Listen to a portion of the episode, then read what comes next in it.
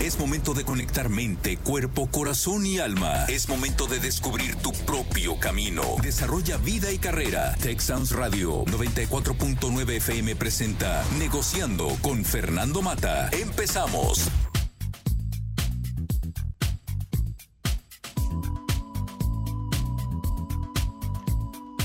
Muy buenas tardes tengan todos ustedes. Bienvenidos a este su programa Negociando. Me acompaña Florencia Bravo desde Argentina, su servidor Fernando Mata.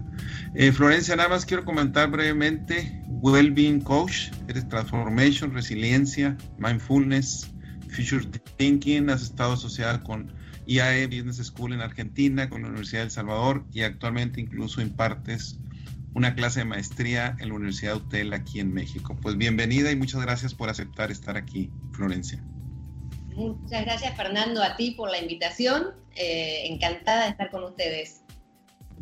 Excelente. Mira, quiero, quiero empezar eh, con la invitación que hice a las personas y de hecho hoy mandé ya un poco más de información. Y les hago la pregunta, ¿te has preguntado cómo le hacen ciertas personas para ser siempre positivas? Estar siempre eufóricas y tener un positivismo extremo independientemente de las circunstancias. Cuando hablamos de la positividad tóxica, muchas veces es como una paradoja. En mi libro El trayecto de la vida yo menciono algunas paradojas. A veces hay que perder para poder ganar. A veces hay que llorar para poder reír. A veces hay que ir más lento para llegar más rápido. Y aquí la positividad tóxica pareciera una paradoja. ¿Por qué? Porque positivismo es bueno, pero llega a un extremo en donde ya no es tan bueno. Y ahí es donde este tipo de personas que tienen una positividad tóxica de alguna manera callan o intentan silenciar las emociones negativas. Y silenciar las emociones negativas realmente está bastante mal. A final de cuentas, tenemos que tener mucho cuidado todos con interactuar con ese tipo de personas o darnos cuenta si somos de esas personas. Cuando existe alguna persona en nuestra vida que siempre está diciendo que seas positivo, que todo va a salir bien, está muy bien, el positivismo es bueno, pero hay que tener cuidado, porque a veces el no estar bien es estar bien, más o el aceptar no estar bien es estar bien.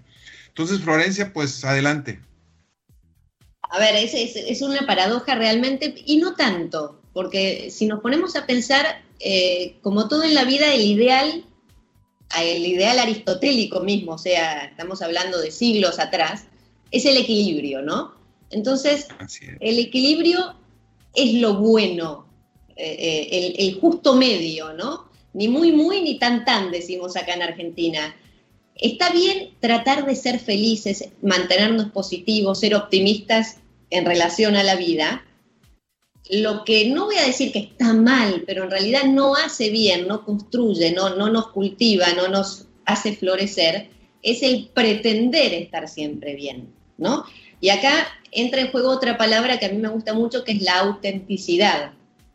O sea, una cosa es cuando naturalmente estamos positivos frente a la vida y vemos las cosas con ojos buenos, es... Eh, acabo de, cortar, antes de, arrancar el programa, acabo de cortar con una amiga mía que hoy tenía fecha de operación, fue hacia el sanatorio a operarse con todos los nervios que eso conlleva y le dijeron, señora, está todas las camas tomadas por COVID, venga en otro momento, la reprogramamos la cirugía, ¿no? Una cirugía importante que ella la angustiaba. Y volvió y toda angustiada nos cuenta a sus amigas miren lo que me pasó, todo.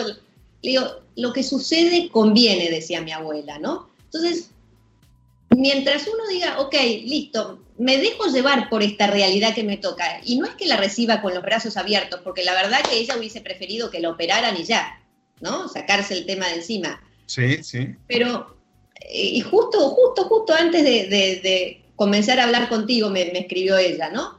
Tranquila, lo que sucede conviene. Por algo pasó, si estaban las cosas muy a full con el COVID.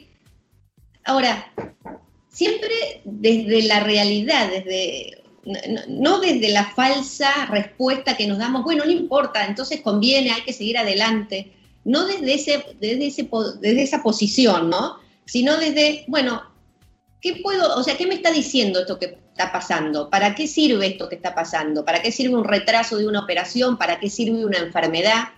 Acá en la Argentina se hizo muy famosa eh, la hija de un cómico que ya falleció, eh, que se enfermó de cáncer muy joven, se pasó todo el proceso y luego de todo el proceso de haberse curado del cáncer, escribió un libro que se llamó Enfermar para sanar, ¿no?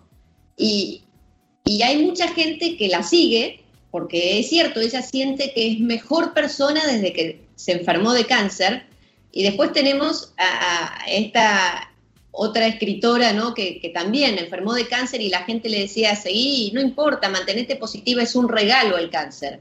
Y que dice que va a ser un regalo el cáncer. ¿A quién le puede parecer lógico que me digan que es un regalo el cáncer, no?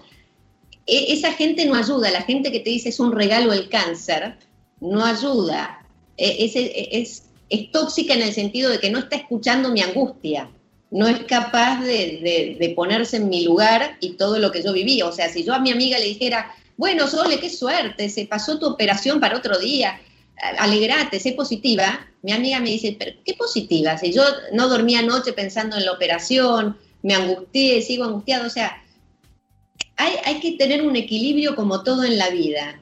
Eh, no, no, no caer en depresiones por cosas que no debiéramos caer en depresiones, en realidad por nada, ¿no? No caer en depresiones por nada, porque todo, hasta las cosas más terribles de la vida, si uno las trata de ver desde algún lado, algún mensaje nos están, nos están mostrando, está algún, algo nos está diciendo eso que nos está pasando, ¿no? Y esto no quiere decir recibir con los brazos abiertos todo. Esto quiere decir lidiar con lo que te toca de la, menor, de la mejor manera posible, ¿no? No sé si... Sí, Florencia, no, muy bien. Déjame te. Eh, de hecho, hay muchos dichos que somos, usamos lo mismo. Este, lo que te toca conviene, este, todo, todo, no hay bien que por mal no venga, etcétera. Aquí decimos este, que algo sucede. Fíjate, yo quisiera aprovechar para contar un cuento. Es de María Alonso Santa María, modificado. Yo modifico los, los, los cuentos. Y este es el cuento de un niño que se llamaba Alfredo. Y Alfredo tenía muchísima tristeza. Y él le decía a sus padres, estoy triste. Y los padres, no, no, no seas tonto, no te pasa nada. O sea, tú adelante, te, sé positivo, tú debes estar bien. Y el niño llegaba a la escuela y pues trataba de estar bien, pero pues, la tristeza lo invadía. Y la profesora de él, de nombre Raquel, pues lo nota y le habla con los padres y dice, no, no, no, son tonterías del niño. O sea, son tonterías de niño, el niño está bien, el niño está bien, nomás que dice que está triste, pero no, no está triste, nomás hay que decirle que adelante y adelante. Y así todos los días, y Alfredo cada vez iba empeorando y empeoraba en sus calificaciones, en su relación con sus amiguitos y todo eso, hasta que una vez la maestra decide pedirle a los padres que se lo presten un fin de semana. Dice, y lo cita, lo cita en un parque, ahí se lo entregan, y se va ella a pasear con él y lo lleva a un río. Y lo que sucede en ese río es, se encuentran un pajarillo, un gorrioncillo que estaba tirado. Inmediatamente Alfredo lo toma y lo empieza como a sobar para que esté bien. Y en eso Alfredo ve que hay un nido arriba del árbol y dice, yo creo que se cayó de ahí. Y dice, maestra, me ayuda a subirme al árbol. Y lo sube la maestra para que pueda poner el gorrioncillo ahí. Siguen caminando, ¿verdad? Y se encuentran un perrito que está lastimado. ¿Y qué era lo que tenía? El perrito estaba llorando y lo que tenía era una espina clavada ese perrito. Y también le ayuda a Alfredo a quitar la espina. Siguen caminando y se encuentran a una niña llorando. Y Alfredo se queda viendo y le dice, maestra, ¿por qué yo llorará? Dice, pues pregúntale. Y va y le pregunta. Le dice, es que se me cayó un peso que me acaban de dar. Y Alfredo le dice, aquí traigo un peso yo que me dieron mis papás para mí. Dice, bueno, pues se lo regalo y se lo regaló a la niña. Cuando se termina el día, Alfredo traía otra cara. Y cada vez que había pasado uno de esos momentos, se le notaba que la tristeza había cambiado.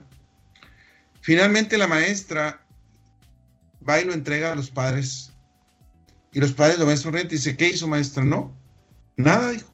No le dije nada. Simplemente lo dejé ser él. y lo dejé que viviera y les contó lo que había pasado. Y lo que sucede con este cuento es, ¿qué aprendemos de ahí? Aprendemos que muchas veces como padres, como educadores, lo que hacemos realmente es el famoso no pasa nada que tú mencionabas, Florencia. No, no te preocupes, no pasa nada. Cuando pasa mucho. Y hay que aceptar, pero muchas veces las máscaras que usamos en nuestra vida, la, la impresión que queremos dar ante las demás personas es tal que prefiero poner una sonrisa cuando me estoy muriendo por dentro y mi corazón está destrozado. Y ante los demás estoy bien y mi familia está bien y mi trabajo está bien, etcétera, etcétera, cuando realmente no lo está. Y es una parte, y sí, el positivismo es bueno hasta cierto punto, pero como tú mencionabas, pero cuando escondes algo mal y ese mal no lo dejas florecer, pues entonces cuidado, porque el cuerpo también te reclama las cosas a final de cuentas. Eh, es que es así, y el cuerpo, eh, eh, o sea, el cuerpo se cobra esas cosas, ¿no? Yo el otro día leía unas cifras de la Organización Mundial de la Salud que hoy está muy denostada, pero que para algo sirve, digamos, que, que dice que este año, el año pasado, mejor dicho, tuvimos 300 millones de personas con depresión en el mundo, ¿no? Y que eso es un 18% más que en el 2005. En, nada más que unos pocos años, porque del 2005 al 2021 la verdad que no ha pasado tanto tiempo, hay un, 18% más de personas deprimidas en el mundo.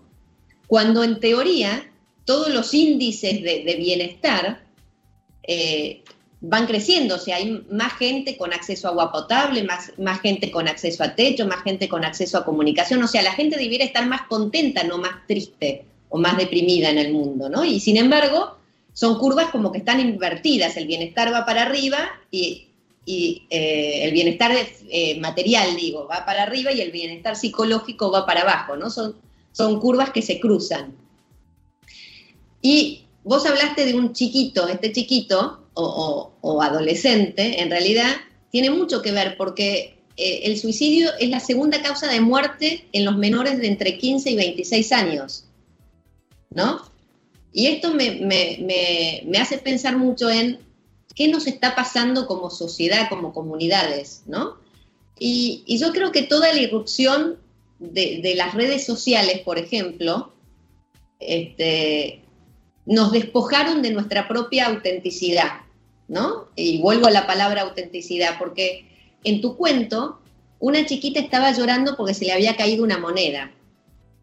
Y por ahí a otra persona que se caiga una moneda, no pasa nada. Realmente no, no es que se, se, autoconvence, realmente no le, no le afecta tanto. Dice, bueno, me compraré un helado menos, me listo, y ahí se terminó el problema. Y para otra persona es, es, es todo un tema, porque por ahí tenía mucha ilusión puesta en el helado que se iba a comprar. Un, un tema de trabajo laboral para algunas personas es un impacto muy fuerte y para otras no y lo superan. Entonces, este justo medio que, del que yo hablaba al principio es el justo medio para cada quien. No hay un justo medio global que nos aplique a todos, ¿no? Porque lo que a vos por ahí, Fernando, te afecta y te hace poner triste, a mí no me pasa nada. Eh, yo tenía un jefe que yo me llevaba muy bien con ese jefe. Era, es más, creo que es el mejor jefe que tuve en la vida. Estuve en tres reuniones con una mujer que cada vez que terminaban las reuniones me decía, ¿cómo podés aguantarlo?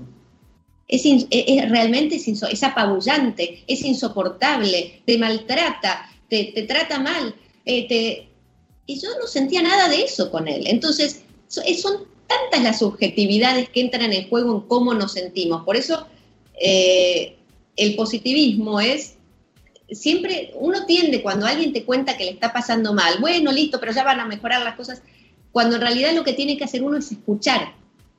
Hay veces que ni siquiera hay que decir nada. Y, te lo dice una persona que tiende a hablar mucho, o sea, pero con los años he aprendido que cuando alguien te cuenta un dolor, hay veces que hay que callarse y escuchar.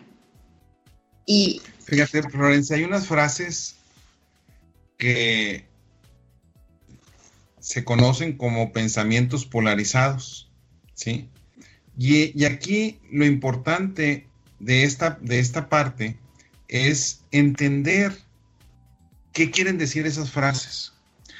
Y tiene mucho que ver cuando tú dices, cuando yo le comento a alguien que me siento mal y te dicen, vas a poder tú con todo. Eh, si te lo propones, lo vas a cumplir. Eh, queriendo, querer es poder. ¿Sí? Eh, si está en tu mente, tú lo vas a hacer real, etcétera. O sea, muchas frases. Y es lo que se conoce como la trampa del pensamiento positivo. O sea, está correcto ser positivo. Y lo que tú dices, Dios nos da a cada quien lo que podemos aguantar. Y esa es una parte bien fuerte.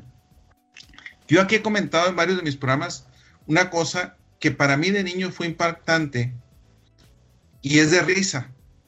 Pero para esa edad que yo tenía y bajo las circunstancias, para mí era muy fuerte como lo que tú mencionas. Para otra persona dice, pero es de risa. Y la, y la situación era que eh, yo iba, yo tenía como ocho años, nueve años, y un hermano mayor que yo, menor que yo, eh, Mario, mi hermano, eh, su maestra, yo estaba enamorado de ella. Era de primaria, yo tenía ocho, nueve años y ella tendría, no sé, 16, 17, no tengo idea estaba enamorado de ella, sí me gustaba muchísimo. Y una vez mi hermano se queda en la tarde en el colegio en primaria. Él iba como, no sé, yo como en quinto de primaria y él en segundo de primaria. Y me dice mi padre, oye, acompáñame a recoger a tu hermano.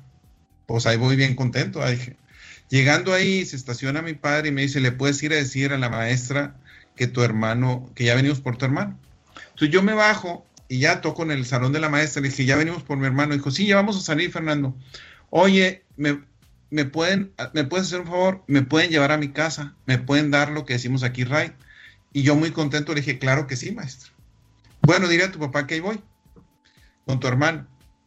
Yo llego al carro y me dijo, ¿qué pasó? ¿Qué ahí viene? Dice la maestra, ah, me pidió que si le llegamos a su casa. Y me dice mi padre, ¿qué le dijiste? Pues que sí. Dice, ¿cómo que le dijiste que sí? ¿Tú traes carro?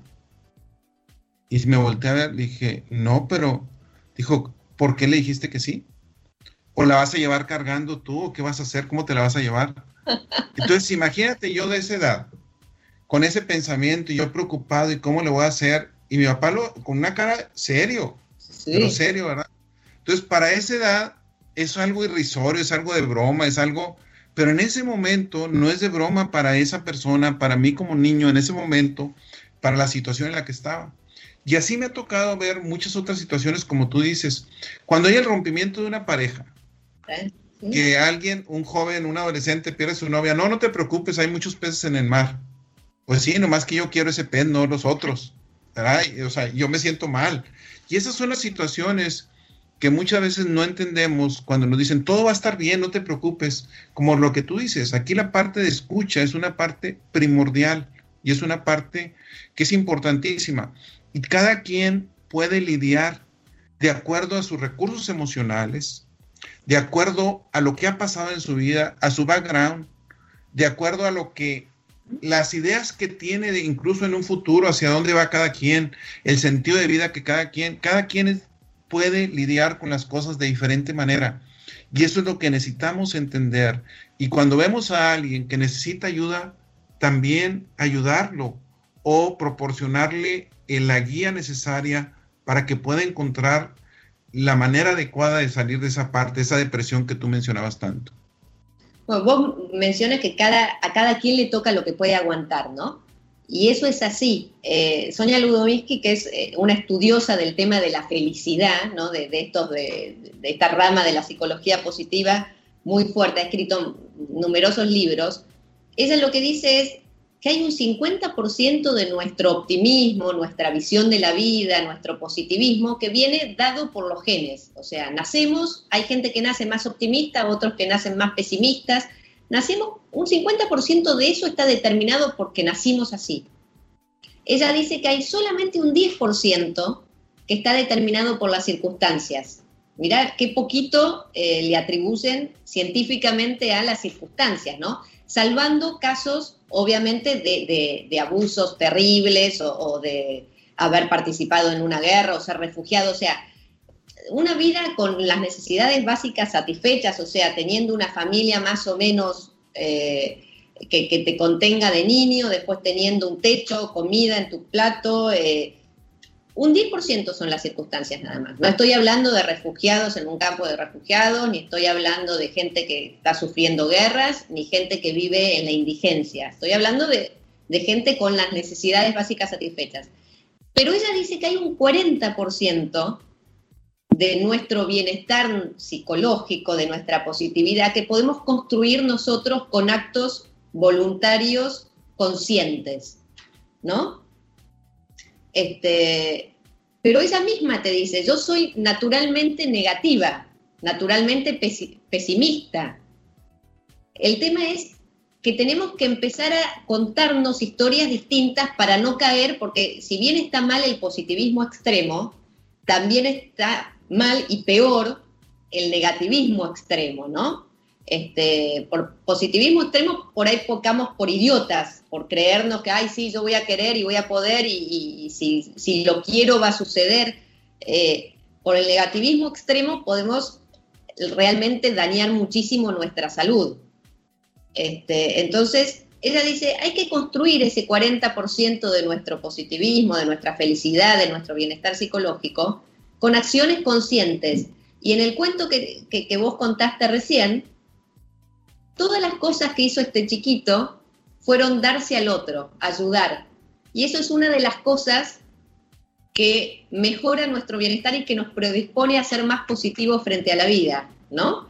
Eh, uno pensaría que cuanto más me doy a mí, eh, más cosas lindas me compro, más me pongo, más estudio yo, más hago por mí, ¿no? Y hay toda una corriente psicológica que dice, está bien vos y, después las cosas van a estar bien, ¿no? Y la, ciencia ahora, últimamente, en estos últimos 20 años, provoca es al revés. Provoque cuanto más nos damos al otro, el otro no tiene por qué ser el otro muy afuera, no hay que irse muy afuera, ¿no? En Argentina tenemos un dicho de que la caridad bien entendida empieza por casa, ¿no? Este, el darse no quiere decir estar siempre en un comedor de indigentes ayudando a los pobres. No, estoy hablando de eso, estoy hablando del darse a otros, o sea, genera mucho más bienestar y salud psicológica y mental que un montón de otras cosas que creemos que nos traen el bienestar. Digo, porque en esta búsqueda loca del bienestar y la felicidad, la gente a veces piensa, eh, bueno, y esta autora que vos nombrabas en la invitación, también dices reír o morir. Parece que te tuvieras que... Eh, o, te reís o te morís. Y, toda esta carrera que, hay, que, estamos corriendo para no morir, cuando todos sabemos que vamos a morir.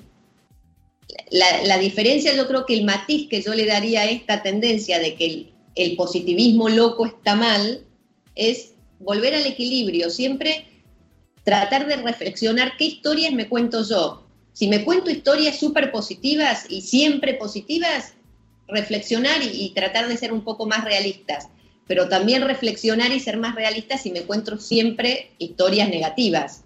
O sea, si yo todo lo que me explico en la cabeza y las historias que me cuento, las explicaciones que le doy a las cosas que pasan son todas negativas, mi cuerpo también se va a resentir.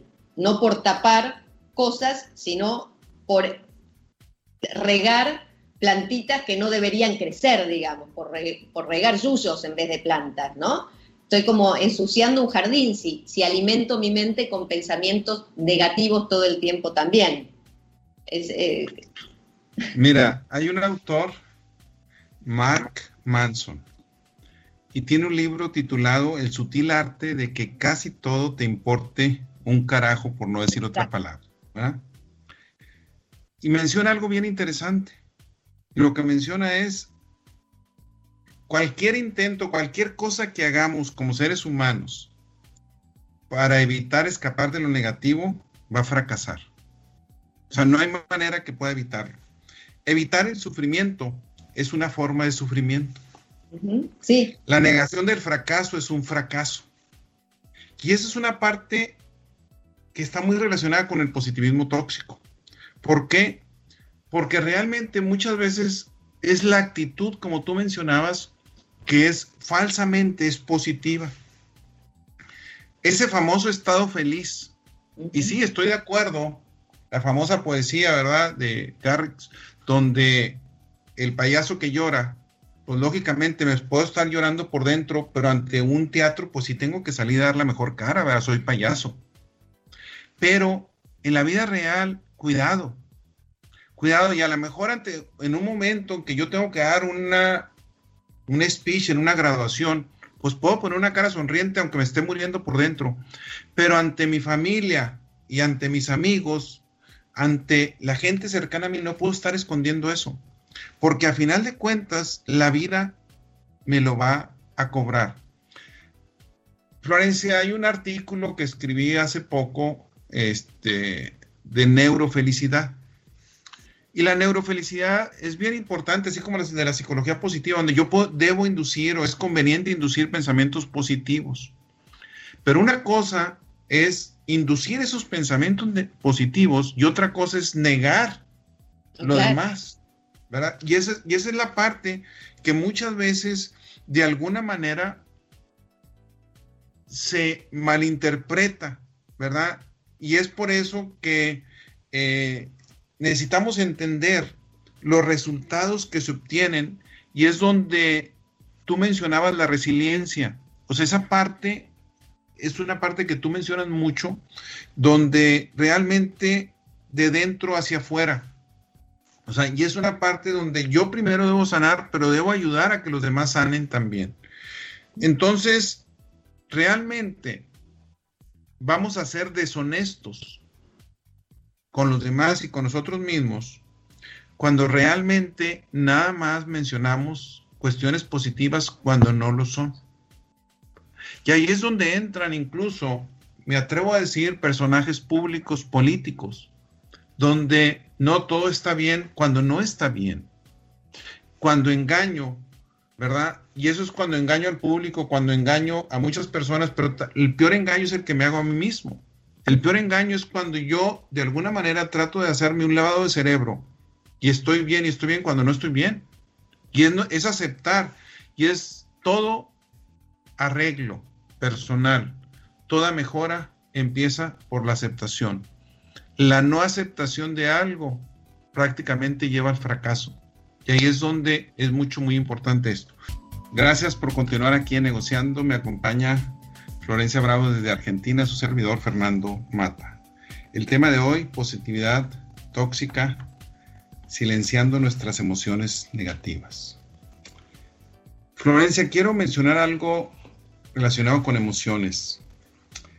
Era el año de 1794, cuando un niño de nueve años se sometió a una intervención quirúrgica para que le estirparan un tumor.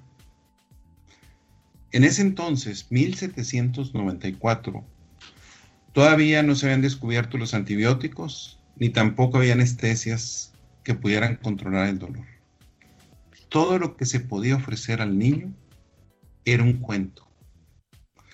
Y para ayudar a distraer su atención le explicaron una historia tan fascinante que cuando terminó la operación, él juró no haber sentido ningún tipo de molestia.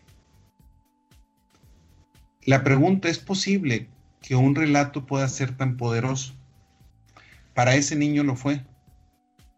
18 años más tarde, él entregó al editor uno de sus propios cuentos. Ese muchacho se llamaba Jacob Grimm y su historia que entregó se titulaba Blancanieves. Al cabo de algunos años llega a ser uno de los autores de cuentos de hadas más famosos del mundo y sus relatos todavía hoy se continúan transmitiendo. ¿Por qué lo menciono?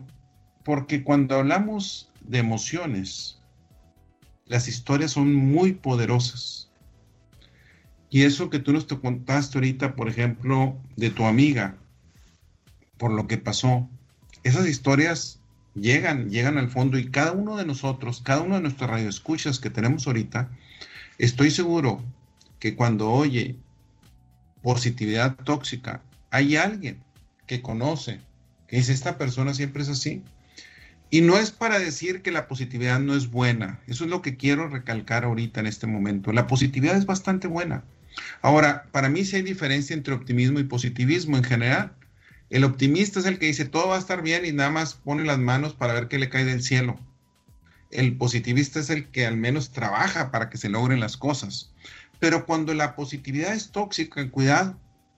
Y en lo personal, a mí me ha tocado convivir con varias personas con positividad tóxica. Y algunas veces en trabajo, y llega alguien y vamos a visitar a otra persona y platicamos con esa persona y sale la persona que me acompaña y dice, qué bueno, personas como él y yo nomás me río, ¿verdad? No, está bien, está perfecto, ya me lo sé, el cuento, ¿verdad? Que es una euforia tremenda y lo vamos a lograr y lo vamos a lograr. Y al otro día está golpeando contra la pared esa persona. ¿Por qué? Porque trae altas y bajas muy fuertes, porque hay una descompensación realmente. Cuando alguien está siempre con euforia, cuidado. Quiere decir que atrás de eso hay algo, hay una descompensación. Y entonces esa paleta de emociones, como los colores, hay una gama de emociones. Y en la positividad tóxica necesitamos más que todo observar y comprender qué es lo que sucede, ya sea a nosotros o a las personas con las que interactuamos, para poder ayudar o para poder salir de donde nos encontramos en estos momentos. Entonces, Florencia, tú mencionabas ahorita lo de tu amiga, eh, mencionaste algo que para mí es fundamental y es el equilibrio. Ese famoso equilibrio, ese famoso, tú decías, ni muy, muy, ni tan, tan, también aquí lo usamos, y ni tanto que queme al santo, ni tanto que no lo alumbre, ¿verdad? Son frases donde realmente es el término medio. Mi padre siempre mencionó, el que en paz descanse, siempre mencionó eso. De hecho, llegó un momento en mi vida, tendría yo 16, 17, 18 años, 19 años, donde yo no tomaba una gota de alcohol. Mis hermanos, el mayor y el que me sigue, sois, los tres mayores somos hombres, soy sándwich entre dos, este, pues sí tomaban algo, una cerveza, lo que fuera, y a mí, pues no. Mi padre se molestaba mucho conmigo. ¿Cómo es posible que no puedas? Dijo, necesitas aprender, no que, te, no, que, no que te tome el alcohol o el vino, sino aprender tú a tomar. es una parte, dice, todo en términos medios. O sea, en términos medios es mucho, mucho, muy importante. Yo creo que, ese justo medio, volviendo a lo anterior, a tu historia que me dejó impactada, ¿no? Sobre el chiquito que operaron, que después resultó el autor de Blancanieves, mientras le contaban la historia sin anestesia, sin antibióticos, sin nada. y, me resonó con una frase que, yo repito bastante porque me hace mucho sentido, que es, el dolor es inevitable, ¿no? O sea, sentir dolores, dolor, eh, tristeza, es inevitable. Lo que es opcional es el sufrimiento, ¿no?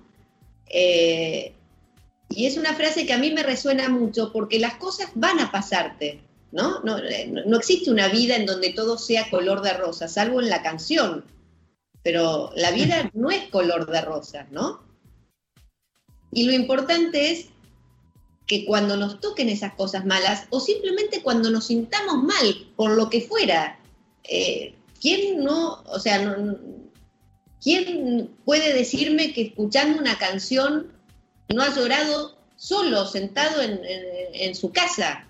Simplemente porque esa canción te rememora, te recuerda, te, y, te volvés melancólico por lo que y llorás solo, es una tristeza que por algo te vino. Y hay que permitirse eso, ¿no? Eh, hay, que dejar, hay, hay hasta meditaciones que sirven no para regocijarse en la tristeza, porque malentendidamente puede tomarse como eso, sino simplemente para dejar que nos pase, para entender bien qué es lo que nos pasa. Este, los que realmente yo o sea, mi especialidad que es la psicología positiva, todos eh, los autores serios, no, los autores de, folletines, ¿no? Pero los autores serios, los que realmente han investigado y que tienen la ciencia atrás, siempre aconsejan pasar las emociones negativas también, dejarlas pasar, dejarlas, o sea, sentirlas en el cuerpo, hacerlas carne, no, no negarlas, no olvidarse, no distraerse, hay, veces que uno tiene que, o sea, y, si vamos a, la historia, ¿no? Todos los ritos tienen su sentido de ser.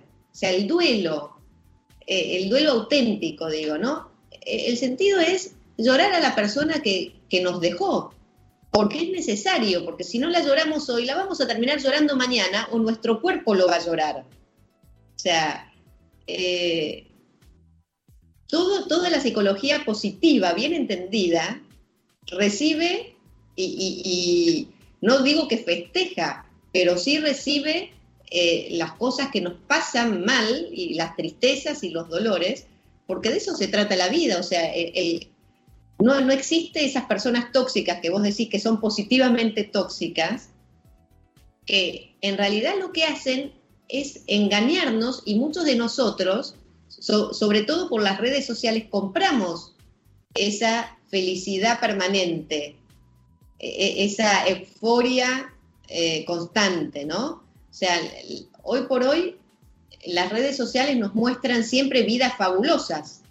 Y entonces, sobre todo para los más chicos y para los adolescentes, es muy fácil caer en esa comparación de mi vida es una película que tiene altos y bajos y la comparo contra una foto que veo en Instagram perfecta. En donde, entonces, eh, por eso hay tanta depresión en la adolescencia hoy por hoy, porque el otro día leía el, crecimiento de la depresión y la tasa de suicidios en los adolescentes desde que existe Facebook e Instagram es exponencial. Y no es Mira, Florencia, recuerdo, creo que la semana pasada en este programa eh, mencioné en lugar de Facebook, Facebook, ¿verdad? Donde mostramos lo bonito, eh, los famosos likes. Como tú dices, un adolescente dice, es que él tiene 100 mil likes y yo no tengo ni 20 ni 30 y ya me siento mal. Cuando no sabes cómo son esos likes, de dónde vienen, qué hay atrás. Mira, hay un autor que tiene una frase que a mí me impacta. Y es Franz Liszt, un gran compositor húngaro, pianista, eh, profesor de música, etcétera, mucho, muy famoso. Y él tiene una frase que a mí me conmueve. Y dice la frase lo siguiente. Llevo una profunda tristeza en mi corazón que de vez en cuando debe estallar en sonido. Y eso, y es algo increíble. La música no está hecha nada más de sonidos, está hecha de silencios. Las famosas pausas, los famosos silencios en la música son tan importantes como los sonidos. Que alguien dice, bueno, es que la música es sonido. No, la música también son silencios. Y esa, esos silencios con esos sonidos son los que van haciendo el ritmo, dan el ritmo, dan el tono, dan todo lo que está sucediendo. Y lo que tú mencionas, las famosas paradojas de todo lo que se ve bonito, no todo lo que brilla es oro. Y las redes sociales vienen a mostrarnos un mundo que hasta cierto tipo, es como utópico, irreal, y donde vemos jóvenes de 18, 19, 20, 21, 22 años siendo influencers. Y donde mencionan cuestiones de vida mucho, muy fuertes, y donde adolescentes lo siguen y quieren ser como ellos y se brincan una etapa de la vida, de la madurez y de vivencias que tienes que tener, de frustraciones intermedias. La frustración es algo necesario, es algo que es conveniente. ¿Por qué? Porque necesitamos frustración. Yo necesito frustrar a mis hijos en ciertos momentos, no darles todo lo que tienen, si no llega un momento en donde van a llegar a una vida, están en una burbuja color de rosa la cual no existe. Y hay la famosa historia de que le he mencionado aquí de un campesino que va y le dice a Dios, Dios, tú no sabes nada del mundo, de la agricultura, no conoces, yo soy experto, ¿por qué no me dejas que durante un año, cuando yo diga haya sol, haya sol, cuando yo diga haya lluvia, haya lluvia, yo decido? Dice Dios, está bien, tienes el año. Y al año resulta que el trigo se veía hermoso, que todo lo que había sembrado se veía hermoso. Ya ves Dios, y cuando va y abre el trigo está hueco por dentro. Y cuando abre todo lo demás está hueco. Y le dice, Dios, pues ¿qué pasó? Y dice, pues casi nada.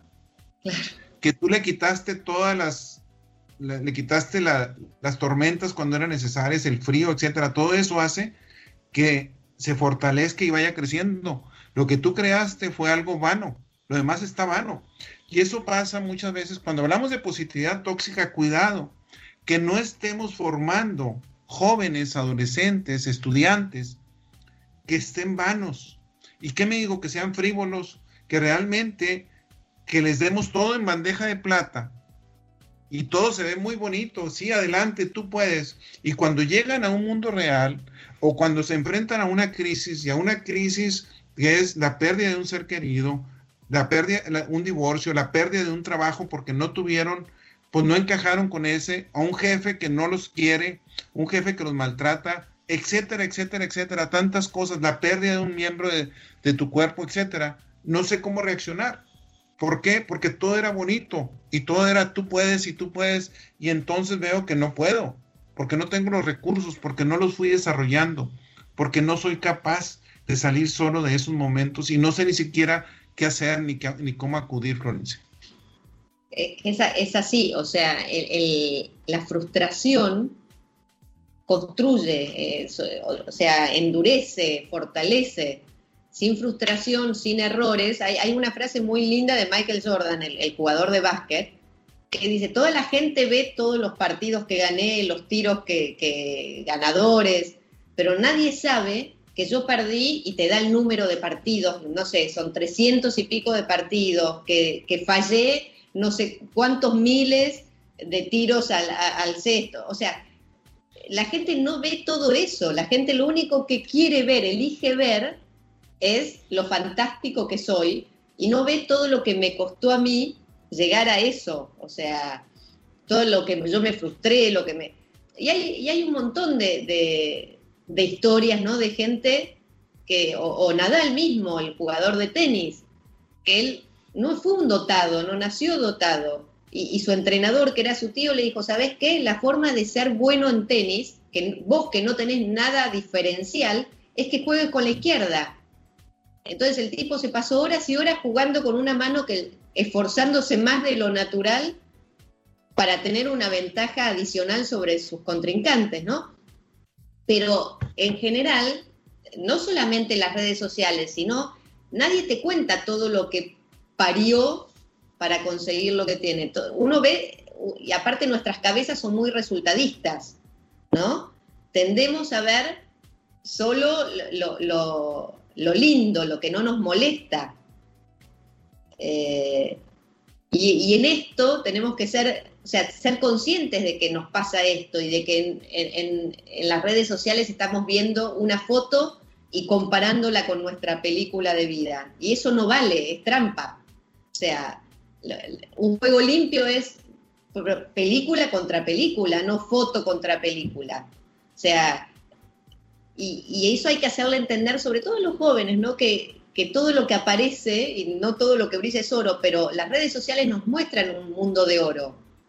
O sea, todo dorado, ¿no? Está, como todo pintado con una mano al oro, ¿no?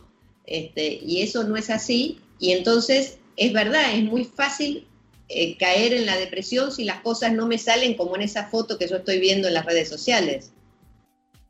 Este, y pasa más allá de las redes sociales, ¿no? Hoy, hoy quizás hay todo este bienestar material al que tenemos acceso, mal usado y, mal, digamos, no valorado. Yo creo que el tema es, otra palabra clave es el agradecimiento, ¿no? El ser auténticos, el darse al otro y el agradecer mucho. Pero agradecer hasta salir afuera y mirar el cielo. Aunque vivamos en una ciudad enorme, ese pedacito de cielo que podamos llegar a ver, agradecer por ese pedacito de cielo, agradecer por la persona que nos abre la puerta al entrar, que nos ayuda con un paquete, que nos, que nos mira cariñosamente en la calle. O sea, eh, la verdad que el agradecer y el conectar con otros nos van a dar muchísimo mayor bienestar que todos los éxitos que queramos lograr o, todas las cosas que, se quieran alcanzar porque las vimos en Instagram o en Facebook o en donde sea, ¿no? Eh, y de vuelta el balance, porque no es que hay, una autora que, tiene un, curso en Yale sobre el bienestar, ¿no? La ciencia del bienestar, que casi que prohíbe tener redes sociales, como vos querés ser feliz, entonces date de baja las apps de Facebook, de, Instagram, todo de tu teléfono, porque si no, no vas a ser feliz. Y ni muy, muy, ni tan, tan. No es que estén mal. Las redes sociales tienen una función buenísima muchas veces. El tema es el equilibrio, volver siempre al equilibrio. Fíjate, Florencia, hay una autora, Raquel Lemos, que tiene un artículo que se llama Silenciar nuestras emociones envenena el alma. Y a final de cuentas ella menciona algo interesante. Dice, la rabia, la tristeza, la ira, emociones de alguna manera que consideramos negativas, que yo no estoy de todo de acuerdo que sean negativas. Eso, las cosas no son algunas veces como se ven exactamente, ¿verdad? Algunas veces para mí la tristeza es positiva. O sea, necesito sacar eso como tú mencionabas. Pero ella dice, la rabia, la ira y la tristeza son emociones negativas que de alguna manera hemos aprendido a contener, a no mostrarlas, porque el mostrarlas alguna vez proyecta una imagen que como que no nos podemos controlar, ¿verdad? Y por otro lado dice que el amor, los abrazos, que le llama emociones positivas, que también las silenciamos. ¿Por qué? Porque tenemos muchas veces miedo desde que somos niños por un sentimiento como de vergüenza. Hay un libro que a mí me impacta mucho y que es mi libro preferido que se llama Cuando nada te basta de Harold Kushner, un rabino. Y él tiene otro libro que se llama Cuando la gente buena sufre, etcétera. Tiene libros muy interesantes. Y ese libro para mí fue una parte muy importante porque un gran amigo que en paz descanse me lo regala un día de mi cumpleaños en un momento en donde yo, para mí el cumpleaños es algo maravilloso de agradecer y todo eso. Y lo he demostrado a través de fiestas, de juntarme con amigos y todo eso. Pero en esa ocasión era una etapa baja en mi vida, ¿verdad? Y por más que celebres, pues sabes que por dentro yo sé que no estaba bien. Y me regala ese libro que me sirvió muchísimo. Y cuando nada te basta, menciona algo muy interesante donde dice que muchas veces mostramos emociones diferentes ante la gente que realmente no conocemos o que no está muy cerca de nosotros. Yo voy al trabajo y puedo mostrarme sonriente, o interactúo con ciertas personas, pero con las personas que están cerca de mí, mis hijos, mi pareja, un amigo muy íntimo, puedo llegar a enojarme y enojarme contra ellos, etcétera. Y saco el verdadero yo, cómo estoy en ese momento.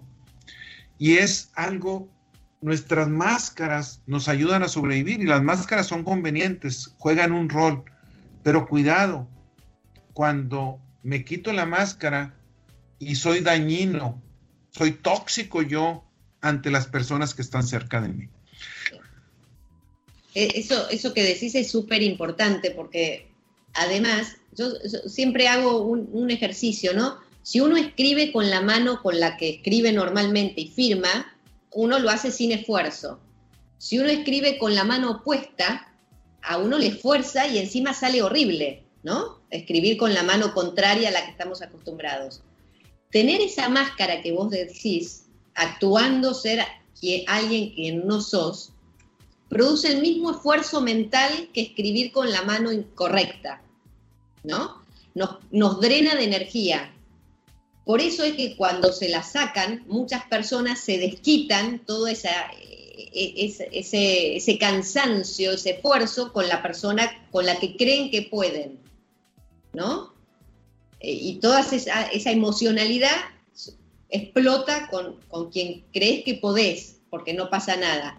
Que, es malo lo uno y lo otro, las dos cosas, o sea, hay, un autor que a mí me gusta mucho que se llama Frederick Laloux, que en realidad es un consultor, Next McKinsey, que, que escribió un libro que se llama Reinventando Organizaciones, y él habla de las organizaciones TIL, la, organización, digamos, la, cereza del postre en la escala de eh, desarrollo organizacional.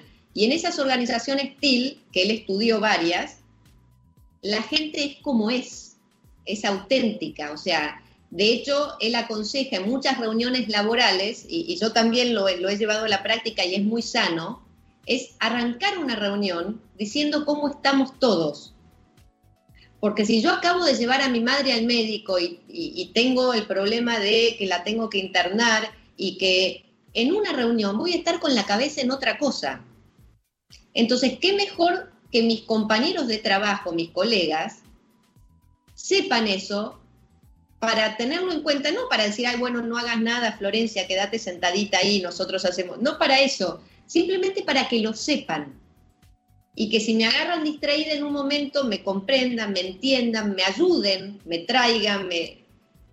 Y de esa forma, obviamente tiene que haber un grado de seguridad en esas empresas para poder expresar esa vulnerabilidad, ¿no? Sí, pero todos eh, tenemos que ser auténticos. Vuelvo a la primera palabra que mencioné al principio. La autenticidad para mí es clave eh, con lo que venga, malo o bueno, emociones positivas o negativas. Florencia, nos quedan unos minutitos. ¿Qué le quieres decir a nuestro radio escucha? Son, eh, quedan cuatro minutos para que se acabe el programa. En dos, tres minutitos, ¿qué les quieres decir a nuestros radioescuchas? Y más que todo agradecerte por haber estado aquí, realmente muy interesante tu participación. ¿Qué les quieres decir como mensaje final en estos dos, tres minutos que nos quedan? A ver, yo les diría que se escuchen, que se escuchen ellos, que, el bienestar es emociones positivas y mal llamadas negativas y que se las permitan todas y que revisen qué historias se cuentan en su cabeza, ¿no? Que eh, si, si, están contándose historias muy positivas, extremadamente positivas o extremadamente catastróficas, y que traten de buscar un equilibrio, que, que traten de hallar su patrón de, de, de pensamiento eso que se cuentan y que digan, hoy, si soy muy de esto, lo traigo más para el medio y si soy muy de aquello otro, lo traigo más para el medio. O sea, que se escuchen y que se estudien, ¿no? Uno tiene que aprender a, descubrirse dándose bolilla, como decimos en Argentina, escuchándonos y, tratando de analizar, a ver, siempre que pasan cosas yo pienso lo peor, o siempre que pasan cosas pienso lo mejor, o siempre que pasó algo malo lo explico de esta manera o siempre de esta otra manera. Escúchense y traten de alcanzar el equilibrio. Me parece que ese es el, lo mejor que les puedo decir a tus oyentes. Pues muchas gracias, Florencia. Hay una frase de Jorge Bucay. Dice, no somos responsables de las emociones, pero sí de lo que hacemos con ellas. Y aquí es donde yo para terminar quisiera mencionar que cuidado con tratar de resolverle la vida a todo mundo. Cuidado con agarrar y engancharnos en las emociones de las demás personas. Puedo ayudar, puedo contribuir, pero primero, lo primero que tengo que hacer es estar bien yo, de la mejor manera posible. Servir en lo que pueda, escuchando a las demás personas, pero cuidado con llegar a ser un tapete emocional de alguien. Y eso yo creo que es lo peor que puede pasar. Y también, más que todo, cuidado con las palabras. Cuidado cuando decimos, no pasa nada, no pasa nada. Cuando alguien nos cuenta su historia y le decimos, no te preocupes, no pasa nada. Cuando realmente pasa todo y realmente hay algo, para esa persona es muy importante lo que está sucediendo. Entonces debemos ser empáticos y sobre todo ser agradecidos como tú mencionabas. Pues Florencia, muchísimas gracias, gracias por haber estado aquí. Gracias a ustedes por escucharnos. Los invitamos a continuar con nuestra programación aquí en Tech Sound Radio. Que tengan ustedes muy buenas tardes. Muchas gracias.